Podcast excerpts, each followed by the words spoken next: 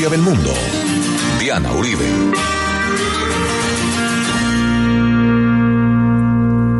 Buenas.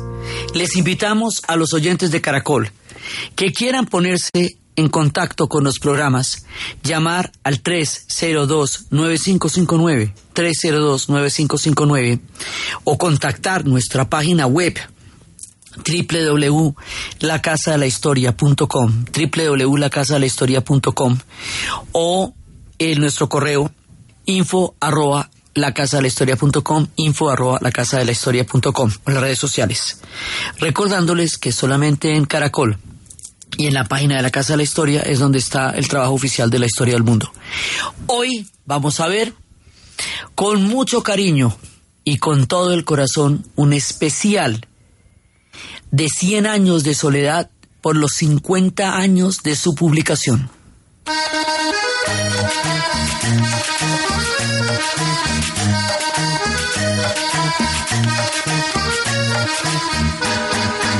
Los cien años de Macondo suenan, suenan en el aire. Y los años de Gabriel Trompeta, trompeta lo anuncian. Encadenado Macondo sueña con José Arcadio. Y ante la vida pasa haciendo remolino de recuerdos. Las tristezas de Aureliano son cuatro, las bellezas de Remedios, violines, las pasiones de Amaranta, guitarra, y el embrujo de Melquiades, oboe.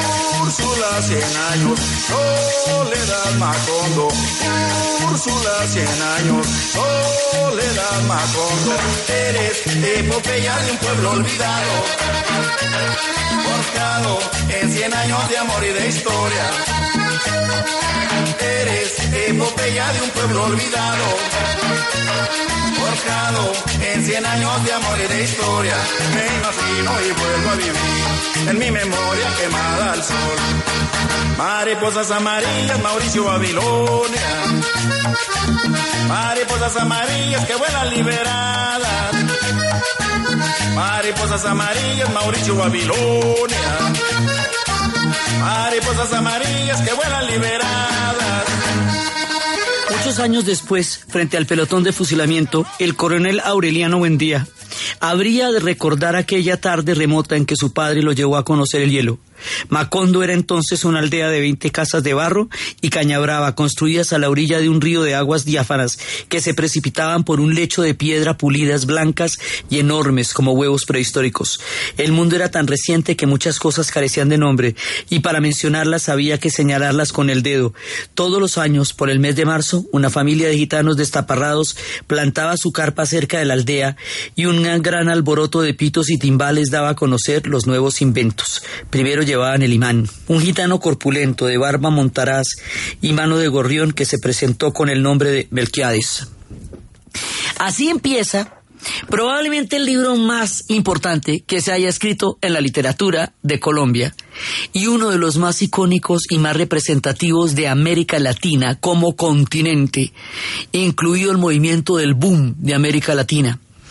Este libro nos define, nos nombra, nos pone en el mapa, es el libro por el que se nos reconocerá en el planeta entero, es un libro que extendió por mucho cualquier imaginación que pudo haber tenido Gabriel García Márquez cuando lo escribió, cuando duró dos años escribiendo esta novela mientras Mercedes Barcha hacía algo imposible por sostener la casa y cuando todo terminó ni siquiera les alcanzaba la plata para mandarlo completo, así que tuvieron que mandar la mitad primero y la otra mitad después, y él le pregunta, ¿y qué tal que no les guste?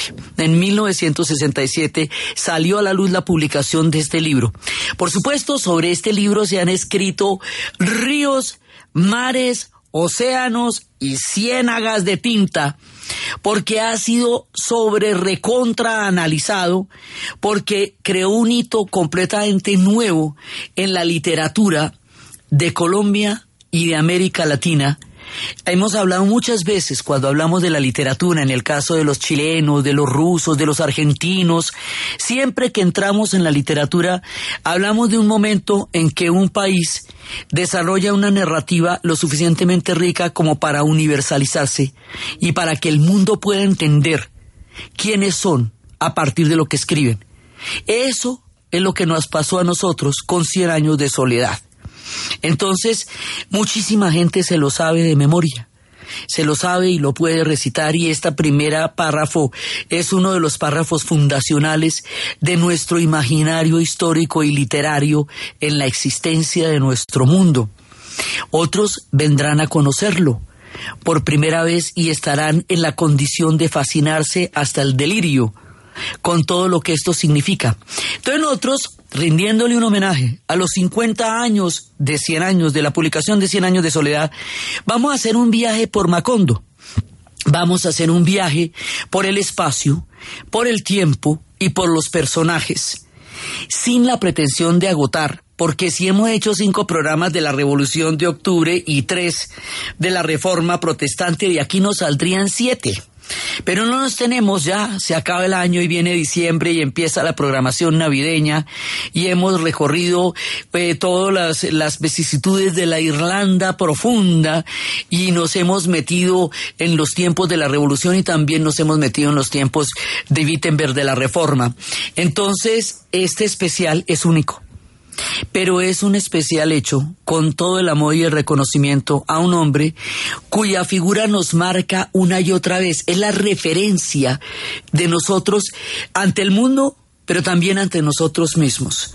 Cuando decimos que somos parte de Macondo, estamos diciendo cosas tanto maravillosas como terribles, dramáticas como caóticas. Estamos hablando de una cantidad de sentimientos contradictorios, pero en todo caso estamos manejando un nivel de maravilla frente a nuestro propio asombro cada vez que nos nombramos y lo nombramos, Macondo. Entonces vamos a empezar, vamos a llegar a, a fundar Macondo. Las referencias geográficas son sumamente escasas, nosotros no sabemos de dónde exactamente, pero sí sabemos que, digamos, lo que, lo que nos alcanza a decir en el espacio, José Arcadio Buendía ignoraba por completo la geografía de la región. Sabía que hacia el oriente estaba la sierra impenetrable y al otro lado de la sierra la antigua ciudad de Riohacha, donde en épocas pasadas, según le había contado el primer Aureliano Buendía, su abuelo Sir Francis Drake se daba al deporte de cazar caimanes a cañonazos que luego haría remendar y rellenar de paja para llevárselos a la reina Isabel. Entonces decía, carajo, gritó, Macondo está rodeado de agua por todas partes. La idea de un Macondo peninsular prevaleció durante mucho tiempo, inspirada en el mapa arbitrario que José Arcadio Buendía eh, dibujó al regreso de su expedición. Lo trazó con una rabia exagerando de mala fe las dificultades de la comunicación, como para castigarse a sí mismo, como la absoluta falta de sentido con que eligió el lugar Nunca llegaremos a ninguna parte, se lamentaba ante, ante Úrsula. Aquí nos hemos de podrir en vida sin recibir la bendición de la ciencia. Entonces, ellos tienen una sensación de aislamiento y esa sensación de aislamiento es una sensación que Colombia ha sentido durante mucho tiempo, de sentirnos desconectados del mundo, que nuestra historia es absolutamente única, que estamos rodeados como de agua, pero también nuestras ciudades están rodeadas de agua, ciudades como Quibdó, ciudades como Inírida, son ciudades totales como Monpós, son ciudades totalmente rodeadas de agua. Nosotros tenemos un agua que nos, nos lleva por todas partes y esa es la sensación de Macondo y es la sensación cuando van atravesando la ciénaga. Entonces él decía, sin embargo, la noche en que acamparon junto al río, las huestes de su padre tenían un aspecto de náufrago sin escapatoria, pero si, su número había aumentado durante la travesía y todos estaban dispuestos y lo consiguieron a morirse de viejos. José Arcadio Buendía soñó esa noche en aquel lugar, se levanta, soñó que esa noche, en aquel lugar, se levantaba una ciudad ruidosa, con casas de paredes de espejo. Preguntó qué ciudad era aquella y le contestaron con un nombre que nunca había oído, que no tenía significado alguno, pero que tuvo en el sueño una resonancia sobrenatural. Macondo. Al día siguiente convenció a sus hombres de que nunca encontrarían el mar. Les ordenó derribar los árboles para hacer un claro junto al río, en el lugar más fresco de la orilla, y allí fundaron la aldea. Entonces, es la primera parte, ellos están llegando en una travesía y en esa travesía se van oyendo los pájaros, van oyendo, o sea, Macondo está siendo atravesado desde la Alta Guajira, pasando por la Ciénaga, Entonces esas son unas geografías que son completamente cambiantes, porque la Guajira arriba, arriba, arriba es desértica, pero se va bajando, y esto es una imaginación que es un poco imprecisa, porque el mismo mapa que José Arcadio hace es un mapa impreciso, pero tenemos la sensación de esta gran travesía para fundar un lugar imaginario buscando un mar que nunca van a encontrar.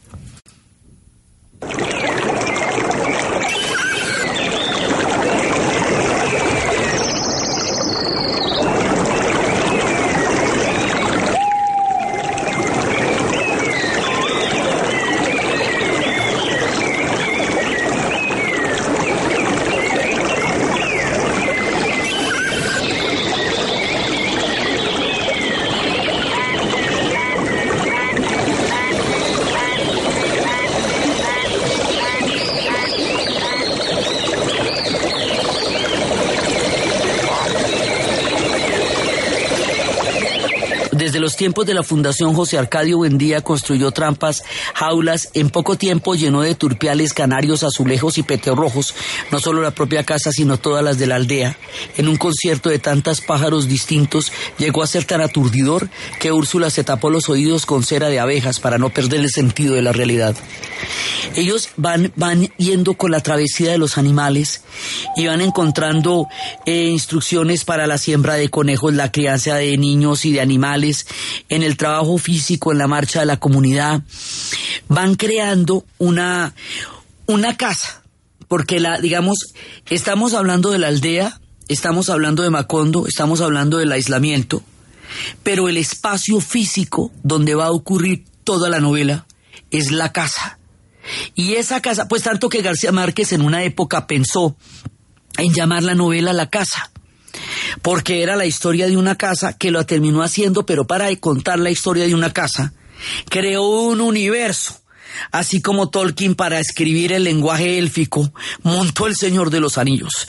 Entonces, este personaje va a ser la casa va a ser todo, en la casa que va a construir José Arcadio Buendía y la va a hacer de una manera tan absolutamente impecable que todas las demás casas van a imitarla y la va a hacer de una forma tal que a todas les llegaba el sol a la misma hora, durante el tiempo del verano la misma cantidad de sol, había trazado las calles, él era un joven patriarca que decía cómo se estaban haciendo, cómo se debían hacer las cosas, era digamos como ese mito fundacional, esa, ese momento en que surge lo que va a ser una gran narrativa, que es la llegada de José Arcadio Bendía y de Úrsula.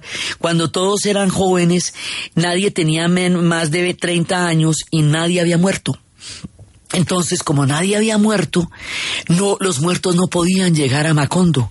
Ellos vienen huyendo de un muerto que es Prudencio Aguilar, que se atrevió a retar la virilidad en público de José Arcadio Buendía cuando dijo que, en una gallera, que a si el gallo le hacía el favor a Úrsula, queriendo decir que José Arcadio no lo había hecho. Úrsula, eh, a su vez, tenía pavor de un encuentro sexual con el hombre con el que se había casado, porque eran primos. Y existía siempre el rumor terrible de que si se casaban entre la gente de la misma sangre, surgiría un animal con cola de puerco, un niño que tuviera una cola de puerco y que fuera una especie de animal mitológico. Ese pavor que atormenta a Úrsula va a estar presente en toda la novela hasta que eventualmente se vaya a cumplir. Entonces, ellos están creando esta primera etapa, es un espacio donde se está creando Macondo, se están trazando las calles, está llegando por primera vez la gente y están empezando a ver, al principio están aislados, pero luego cuando José Arcadio se va con los gitanos, el único punto de contacto con del mundo exterior son los gitanos que son los que traen el imán, son los que traen las lupas, son los que traen los inventos por los cuales José Arcadio Buendía se va volviendo loco, porque siempre él quiere encontrarles usos más allá de lo debido, quiere encontrar la piedra filosofal, quiere convertir en, em, en oro los metales. Eh, le dice que para eso no sirven, pero él insiste porque es increíblemente terco y va perdiendo poco a poco, a medida que va pasando el tiempo, la noción de realidad, metido en ese delirio, obsesionados por el conocimiento, lejanos de la ciencia, que parecía que no les iba a llegar nunca, y donde estaban no había cómo ni quién. Es cuando José Arcadio termina yéndose con los gitanos que Úrsula se va detrás de ellos a ver si lo encuentra y al encontrarse se encuentra con un poco de gente que es la que va a darle toda la diversidad al pueblo. José Arcadio se está yendo hacia esas tierras que no sabemos. Sabríamos más adelante, cuando aparezca Rebeca, que vienen de la Alta Guajira, cuando aparezca Visitación, eh, que vendrán los Guayú, van apareciendo en la novela y Rebeca cargará los huesos de sus padres. Y es allá, en lo alto de la Guajira, donde tenemos la referencia de donde vienen en algún punto aquellos que van a estar tomando un papel activísimo en la novela.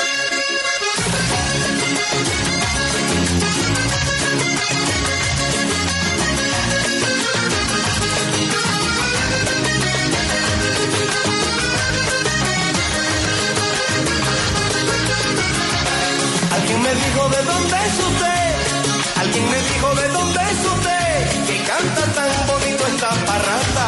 Si es tan amable, la otra vez. Quiero escuchar de nuevo su guitarra. Cuéntame, compa, usted no es del Valle, del Magdalena ni de Bolívar. Pues se me antoja que sus cantares son de una tierra desconocida. Yo le dije, si a usted le inspira saber la tierra de donde soy, con mucho gusto y a mucho honor, yo soy del centro del agua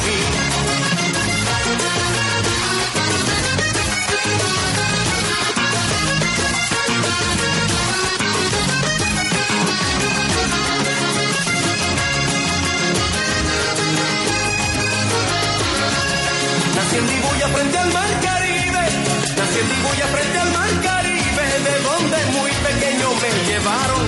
Allá en Barranca me bautizaron y en toda la Guajira me hice libre. Yo vi tocar a Santander Martínez, a Bolañito, a Francisco el Ellos están intentando construir un mundo y cuando Úrsula se va buscando a José Arcadio, por un lado encuentra gente que va a poblar la aldea y le va a dar ya, digamos, como un, casi que un quórum, porque al principio eran unos pocos y luego ya eso se va volviendo una aldea mucho más grande y la casa va a empezar a transformarse a medida que se va transformando Macondo, pero durante el tiempo que Úrsula quiere saber noticias, de lo que va a ser, de dónde está José Arcadio, la única manera de saber noticias era a través de Francisco el Hombre. Y Francisco el Hombre es la leyenda del hombre que iba de una ciudad a otra, de un pueblo a otro, cantando con su acordeón en el vallenato, de dónde venían las historias y qué estaba pasando, y fue así por pura casualidad que ella se vino a enterar de la muerte de su madre porque en un momento dado Francisco el hombre lo cantó. Entonces, esto digamos es como entre el contacto que esperan para saber del mundo y el aislamiento en que están. Y es Úrsula la que va a traer a la gente y no José Arcadio. Y de ahí en adelante ella regresa con un mundo que le va a dar todo esa, ese principio de lo que luego va a ser la gran prosperidad de Macondo. Entonces, los espacios se están definiendo por el aislamiento, por el contacto, se están definiendo por la naturaleza exuberante y se están definiendo por la casa. Y la casa va a ir transformándose de muchas maneras cuando ya ella va a tener, bueno, a sus hijos que son el, coronel Amaranta y José Arcadio. Y de la Alta Guajira va a llegar Rebeca con los huesos de sus padres. Son los primeros. Y ellos van a durar un montón de tiempo, o sea, el, tiempo va a empezar a moverse a partir de la vida de estos personajes que van a morir de viejos y cada uno de estos personajes va a tener una dureza particular. La única que tiene sentido común es Úrsula Iguarán, la única que puede sostener esa casa no solamente a nivel económico con los animalitos de caramelo, sino que la puede sostener a nivel de la sensatez es ella, porque cada uno de ellos tiene en el corazón unos designios indescifrables como esas pasiones absolutamente terribles que desataba Amaranta y que padecía, sobre todo padecía. Ya después cuando llega la vejez y dice, Amaranta buen día llegó a la vejez con todas las nostalgias vivas. Esta mujer que cerró su corazón y con él destruyó el amor de muchos hombres. Y este, y bueno, el coronel Aureliano Buendía, que es lo suyo, digamos, como el hilo conductor de la historia de Colombia en la novela. Y José Arcadio, que regresará un día, mucho tiempo después, tan descomunal y tan gigantesco, que va a tener, eh, dicen que tiene niños en cruz. Los niños en cruz son una, una forma de poder que sea a orillas del río Sinú, que se pone dentro de la piel como dos góticas de aceite y que pueden producir inmortalidad o fortaleza extrema, y los ocearcadios estaban marcados por una fortaleza gigantesca. Y de los espacios nos vamos a los tiempos, a los tiempos que durarán cien años.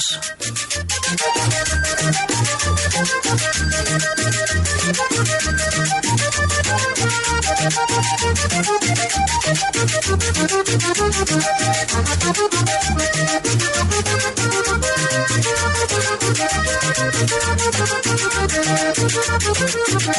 Francisco el hombre fue el hombre, Francisco el hombre fue el hombre de la puya y el merengue. Francisco el hombre fue el hombre de la puya y el merengue. Solo quedando el renombre de su historia y sus saberes. Solo ha quedado el renombre de su historia y sus saberes.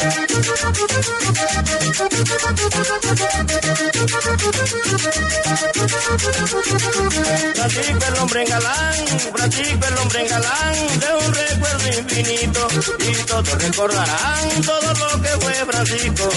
Todos recordarán todo lo que fue Francisco. Que tocaba puya, tocaba merengue. Que tocaba puya, que daba merengue. Bailaban mujeres alegres, en zarapuya. Bailaban mujeres alegres, en zarapuya. En zarapuya, ay. Bailaban la puya, opa. En zarapuya, bailaban la puya.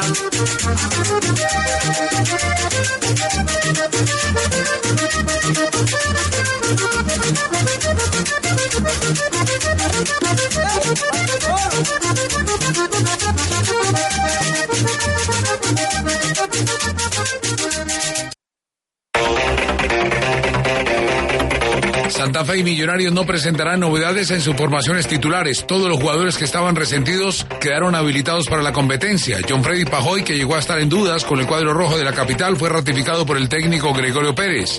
En Millonarios se recuperaron Juan Guillermo Alcaracho Domínguez y Iron del Valle, quienes habían salido resentidos en el último clásico. No será de la partida Jader Valencia, por acumulación de tarjetas amarillas, será el único jugador que se perderá el clásico de la final del fútbol colombiano. El colombiano Alfredo Morelos marcó el tanto del Rangers que cayó 1-3 frente al John Stone en partido de la Premiership de Escocia. Morelos llegó a su noveno gol en la temporada.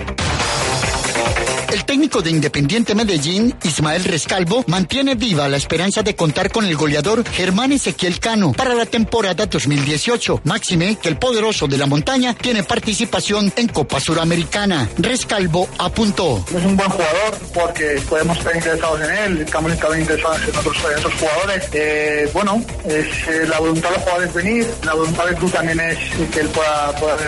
Vamos a ver, vamos a ver lo que es para en los próximos días. Todos los jugadores importantes y todos los jugadores que en este caso que hayan pasado por la casa y han dejado un buen recuerdo y jugadores que todavía pueden aportar mucho decisión, pues son jugadores que nos interesan. ¿no? Es cierto que esperemos llegar a un, a un acuerdo, a ver si podemos llegar a un acuerdo y ojalá podamos contar con él. Germán Ezequiel Cano, que juega para el Pachuca mexicano, marcó 54 goles en dos temporadas y media cuando comandó el ataque del Medellín. El dato, con 15 anotaciones jugando para Independiente Santa Fe, Leider Preciado es el máximo goleador en la historia de los clásicos bogotanos, mientras que por Millonarios aparece Miguel Ángel El Ringo Converti con 14. Pensando en ti, en los supermercados con subsidio este 17 de diciembre. Si eres afiliado, 40% en todo el portafolio de electrodomésticos. Cancelando con el cupo de crédito multiservicios. Es muy, muy barato. Es muy, muy barato. Con subsidio, 60 años. Incluye telefonía de los operadores. Aplican condiciones y restricciones. Vigilado Supersubsidio.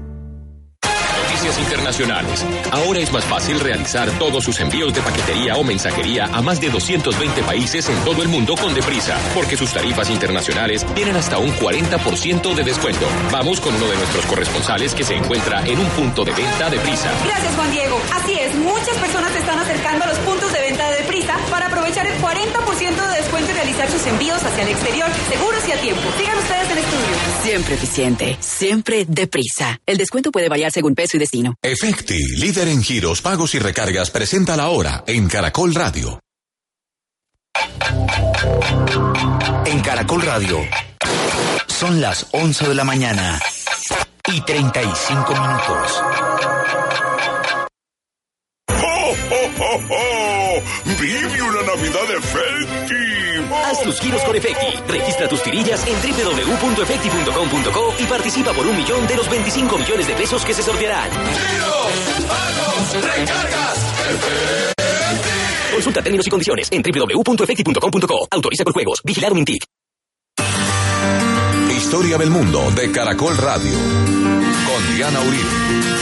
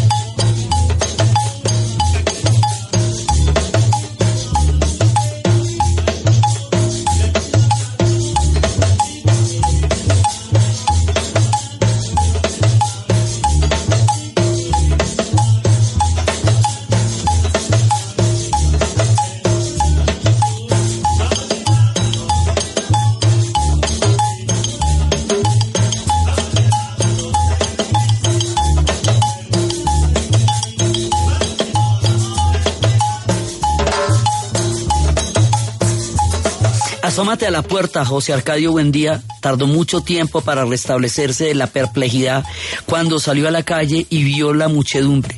No eran gitanos, eran hombres y mujeres como ellos de cabellos lacios y piel parada, que hablaban su misma lengua y se lamentaban en los mismos dolores. Tenían mulas cargadas de cosas de comer, carretas de bueyes con muebles y utensilios domésticos, puros y simples accesorios terrestres, puestos en venta sin aspavientos por los mercachifles de la realidad cotidiana. Venían del otro lado de la ciénaga, a solo dos días de viaje, donde había pueblos que recibían correos todos los meses y conocían las máquinas del bienestar. Úrsula no había alcanzado a los gitanos, pero encontró la ruta que su marido no pudo descubrir en su frustrada búsqueda de los muy grandes inventos. Ahí es cuando ya se, digamos, se consolida el espacio. Y luego viene lo que decimos que es la casa. Todo la casa, la casa va a tener una gran cantidad de, de, cambios desde cuando Amaranta y, y Rebeca se van a volver adolescentes, que la vuelve una casa para las visitas, desde cuando la van a reformar hasta que va a ser una casa cada vez más grande y va a llegar a un punto en que va a ser colosal, maravillosa, la casa de mayor hospitalidad y fraternidad que podía haber hasta los últimos tiempos que ya desaparezca ya entre las hormigas en el último pedazo de la historia. Entonces, aquí viene otro, otro de los puntos en donde nos vamos a meter, que es el tiempo. Las referencias del tiempo dicen que cuando el pirata Sir Francis Drake asaltó a Río Hacha en el siglo XVI, la bisabuela de Úrsula Iguarán se asustó tanto con el toque de rebato y el estampido de los cañones que perdió el control de los nervios y se sentó en un fogón encendido. Las quemaduras la dejaron convertida en una esposa inútil para toda la vida. No podía sentarse sino de medio lado, acomodada en los cojines, y algo extraño debió quedarle en el modo de andar porque nunca más volvió a caminar en público. Ahí empezamos, estamos hablando del siglo XVI.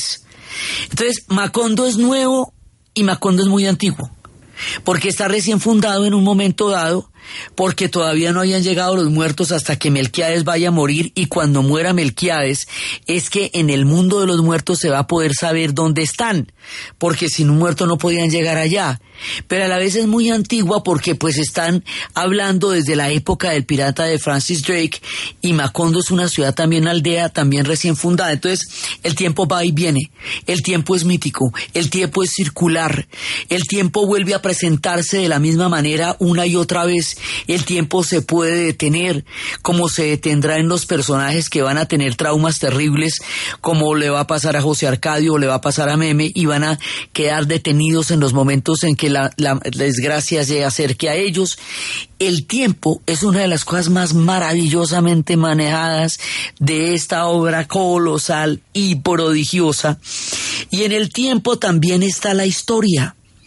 Entonces, bueno, después vuelve Francisco el hombre y todo, y en el tiempo va llegando el Estado, va llegando el corregidor, y José Arcadio le dice que, que se puede ir yendo por donde venía porque allá no tienen nada que corregir poco a poco va llegando, pero después el corregidor volverá con todas sus hijas y entonces lo van a tener que admitir porque no van a poder eh, eh, hacerlo avergonzar delante de su familia. Van a llegar los liberales y los conservadores y van a empezar a definir a través de una figura que va a ser el hilo conductor de toda la, la historia de las guerras, de la política, que va a ser el coronel Aureliano Buendía porque a través de él son las 32 guerras civiles, la guerra de los mil días, el, el acto de la fundación, de, el, acto donde sería, se habría de fundar el pueblo que sería el Neerlandia, donde se dio finalmente eh, el fin de la guerra de los mil días. Y va, va empezando a llegar el tiempo, hay un tiempo histórico que va ocurriendo entre el siglo XIX y el siglo XX. Hay un tiempo, o sea, hay un tiempo global hay un tiempo interno que es el que cada uno tiene. Y en el tiempo histórico van llegando los inventos, va llegando el progreso, va llegando la guerra, todo el tiempo la guerra, la guerra va a ser infinita, la guerra va a ser gigantesca, la guerra va a durar tanto tiempo que se van a acostumbrar a la guerra, se van a acostumbrar de una manera tal que les va a parecer común y corriente vivir en una situación de guerra y la política va a estar todo el tiempo allá. En cierta ocasión, en vísperas de las elecciones, don Apolinar Mascote regresó de uno de sus frecuentes viajes, preocupado por la situación política del país. Los liberales estaban decididos a lanzarse a la guerra. Como Aureliana tenía en esa época nociones muy confusas sobre las diferencias entre conservadores y liberales, su suegro le daba lecciones esquemáticas. Los liberales le decían masones, gente de mala índole partidaria de abocar a los curas, de implantar el matrimonio civil y el divorcio, de reconocer iguales derechos a los hijos naturales que a los legítimos y de despedazar el país en un sistema federal que despojara a los poderosos de la autoridad suprema. Los conservadores, en cambio, habían recibido el poder directamente de Dios, propugnaban la estabilidad del orden y la, y la moral familiar. Eran los defensores de la fe de Cristo y el principio de autoridad y dispuestos a permitir que el país, que, a no permitir que el país fuera descuartizado en, en regiones autónomas esto es también la época en que se está dando toda la tensión entre si el país va a ser eh, federalista, si va a ser centralista, si va a aceptar todas las ideas de la ilustración o de la, y de la modernidad. Son debates que España también tuvo en su momento, cuando llegó la invasión napoleónica, cuando llegaron las ideas de la ilustración, esos mismos debates van a llegar acá con el tiempo y con la historia. Y más adelante, ahí estaba chiquito Aureliano, pero después Aureliano se va a meter con los liberales y va a ser las guerras civiles y la guerra también va a ser una parte de la protagonista de las novelas y, y va a ser, digamos, va a ser un momento de espanto. Alguien le dijo que le faltaba dinero, que tenía un hijo, que tenía tosferina, que tenía que irse a dormir para siempre, porque ya no podía soportar en la boca el sabor a mierda de la guerra y que sin embargo se cuadraba con sus últimas reservas de energía para informar. Todo normal, mi coronel. Y la normalidad era precisamente lo más espantoso de aquella guerra infinita que no pasaba nada. Entonces también se habla de un pueblo que se acostumbra a la guerra, porque va a vivir mucho tiempo en ella y también dicen que hay un momento en que a veces era más difícil terminar una guerra que hacer otra. Y eso, digamos, va pasando con, con un paralelo en una cantidad de historias de guerras civiles que se dieron durante el siglo XIX que terminan en la Gran Guerra de los Mil Días. Entonces, en el tiempo también va pasando la historia. Y en el tiempo y en la historia también va a llegar el momento en que José Arcadio, después llegue a la United Fruit Company, y la United Fruit Company, que es cuando hay toda una época en que ellos son los dueños del pueblo y en que ellos manejan las cosas a su manera y logran conciliar con el Estado. Pero después hay otra época en que llega la compañía bananera, los gallineros, eh, los gallineros electrificados empiezan a darse y ellos pierden la autonomía económica. Es cuando llega el telégrafo y hay un momento en que llega el tren En ese momento la población fue estremecida por un silbato de resonancias pavorosas y una descomunal respiración acesante. Las semanas precedentes se había visto a las cuadrillas que tendieron durmientes y rieles y nadie les prestó atención porque pensaron que eran de nuevo artificios de los gitanos que volvían en su centenario y desprestigiados dándole y con el dale que dale los pitos y las sonajas pregonando las excelencias de quién iba a saber qué pendejo menjurje de jarapelillinosos genios jarosilimitanos, pero también se restablecieron del desconcierto de los silbatazos y resoplidos, todos los habitantes se echaron a la calle y vieron a Aureliano triste saludando con una mano desde la locomotora y vieron hechizados el tren adornado de flores que por primera vez llegaba con ocho meses de retraso. El inocente tren amarillo que tanta incertidumbre y evidencias y tantos halagos y desventuras y tantos cambios y calamidades y nostalgias habría de llevar a Macondo.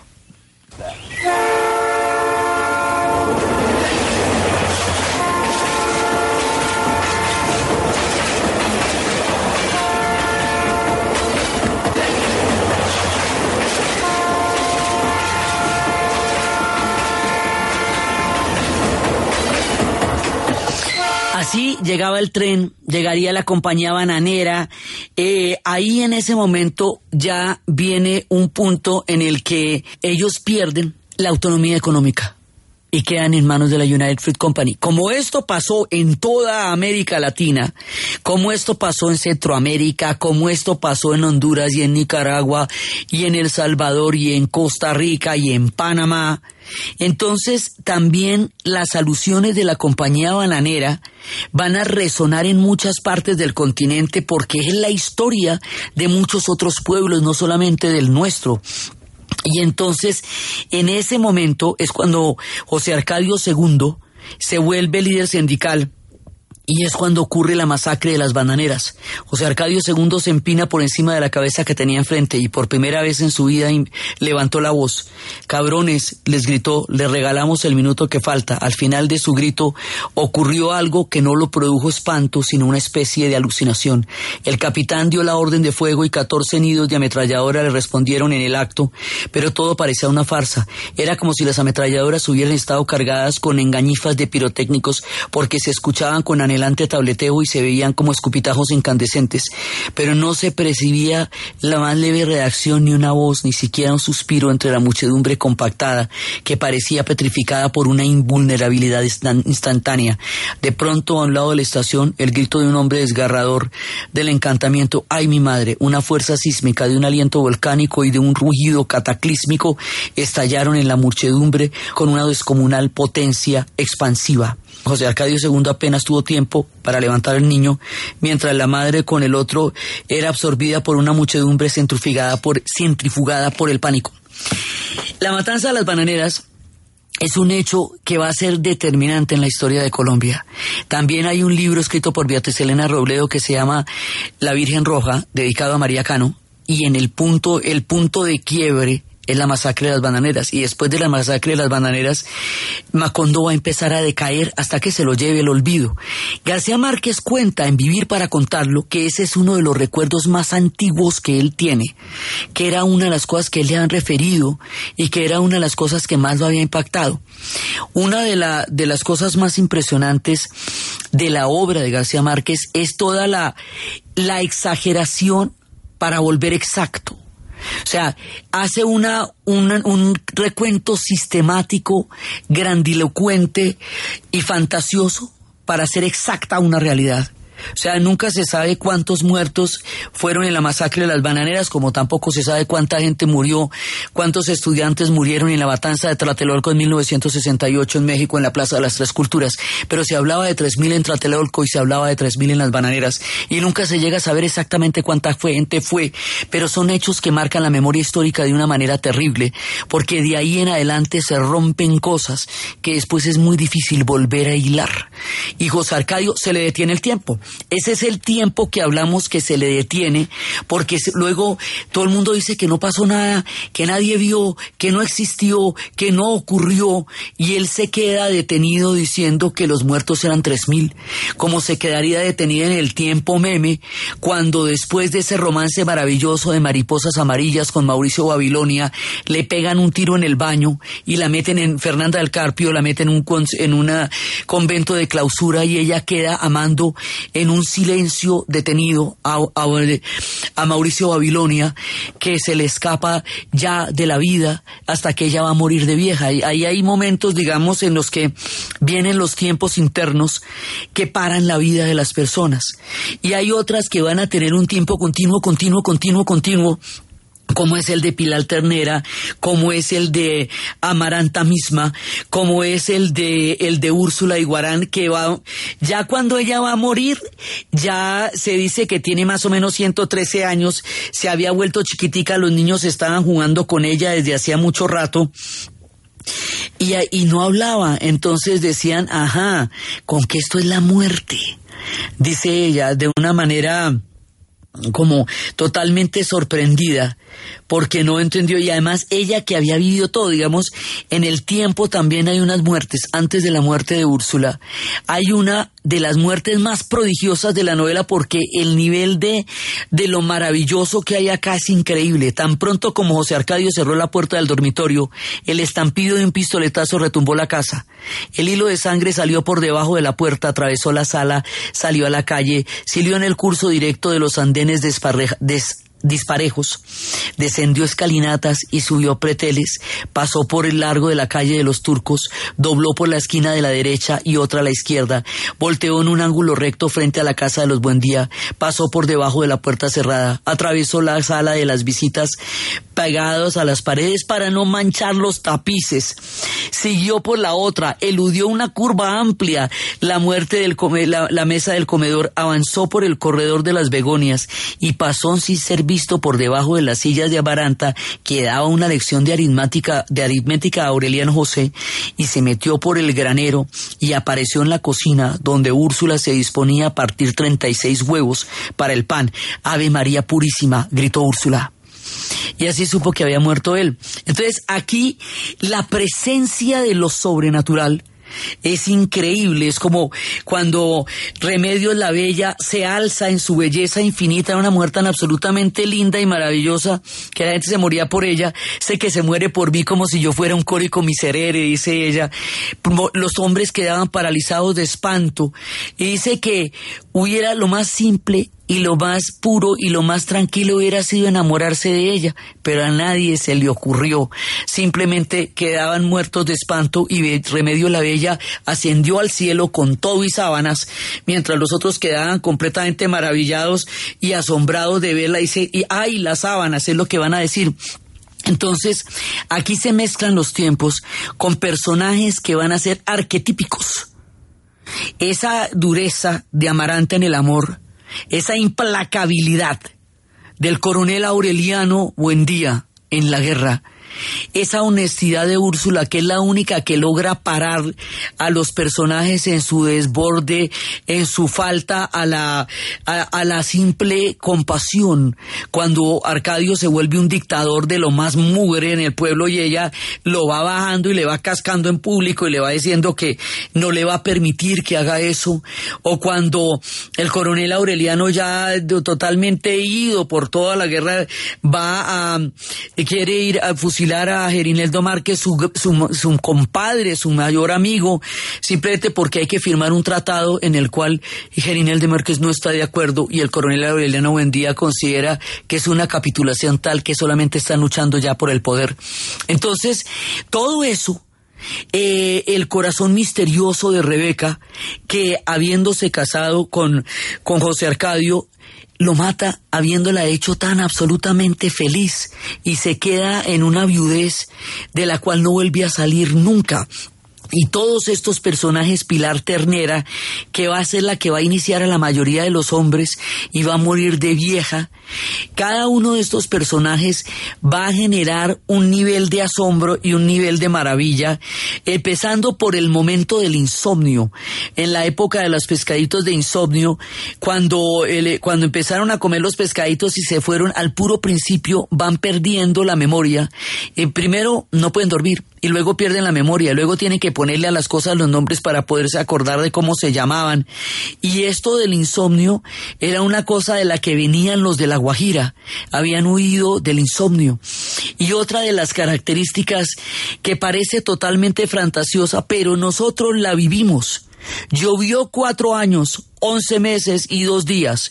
Hubo épocas de llovizna en que todo el mundo se puso de ropas pontificial y se compuso con una cara de convaleciente para celebrar la escampada, pero pronto se acostumbraron a interpretar las pausas como anuncios de recrudecimiento. Allí estaba todavía el segunda, la segunda semana de junio siguiente, cuando la lluvia empezó a apaciguarse y las nubes se fueron alzando y se vio que de un momento a otro iba a escampar. Así fue, un viernes a las 12 de la tarde se alumbró el mundo con un sol bobo, bermejo y áspero como polvo de ladrillo y casi tan fresco como el agua y no volvió a llover en 10 años.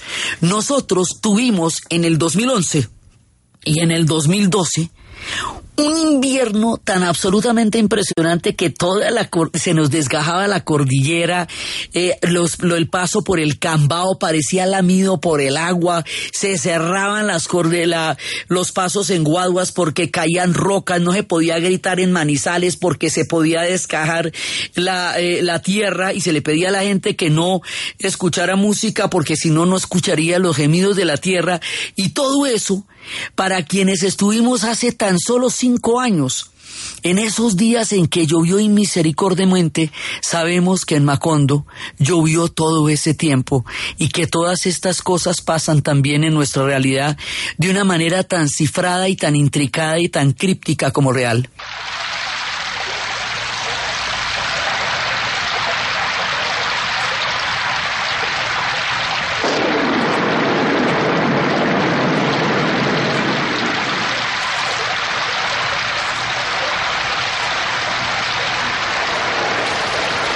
Al final, después de que escampa, después de que muere Úrsula, después de que decae el pueblo, que se llena de hormigas la casa, que todo se vuelve, ya, ya todos los personajes decaen, quedan los últimos dos que se van a, que se van a enamorar, que esos sí son de la misma sangre. Estaba tan absorto que no sintió tampoco la segunda arremetida del viento cuya potencia ciclónica arrancó de los quicios de las puertas y las ventanas, descuajó el techo de las galerías oriental y desgarró los cimientos. Solo entonces descubrió que Amaranta Úrsula no era su hermana, sino su tía, y que Francis Drake había saltado a Riohacha solamente para que ellos pudieran buscarse por entre los laberintos más intrincados de la sangre, hasta engendrar el animal mitológico que habría de poner término a la estirpe. Macondo era ya un pavoroso remolino de polvo y escombros centrifugados por la cólera del huracán bíblico, cuando Aureliano saltó once páginas para no perder el tiempo en que hechos demasiado, en hechos demasiado conocidos y empezó a descifrar el instante que estaba viviendo, descifrándolo a medida que lo vivía, profetizando asimismo el acto de descifrar la última página de los pergaminos como si estuviera viviendo en un espejo hablado. Entonces dio otro salto para anticiparse a las predicciones y averiguar la fecha y las circunstancias de su muerte. Sin embargo, antes de llegar al verso final, ya había comprendido que no saldría jamás de ese cuarto, pues estaba previsto que la ciudad de los espejos o de los espejismos sería arrasada por el viento y desterrada de la memoria de los hombres en el instante en que Aureliano Babilonia acabara de descifrar los pergaminos y que todo lo escrito en ellos era irrepetible desde siempre y para siempre, porque las estirpes condenadas a cien años de soledad no tenían una segunda oportunidad sobre la tierra.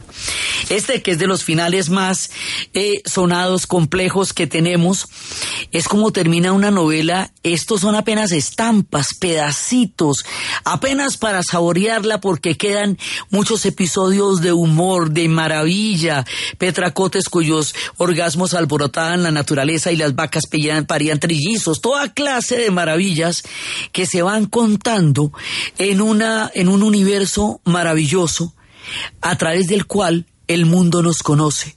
Es un universo metafórico, no hay pueblos condenados. Pero el nuestro es una historia de cómo hemos ido y venido en el tiempo.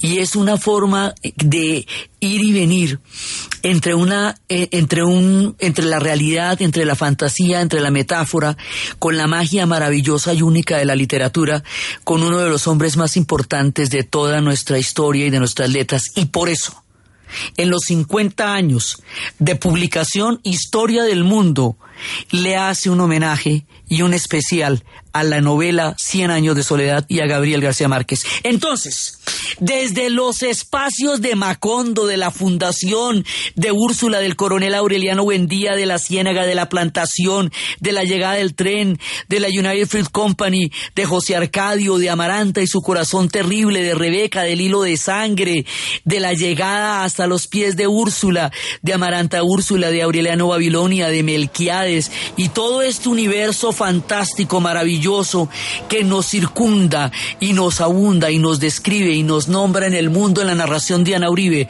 en la producción Jessy Rodríguez y para ustedes, feliz fin de semana.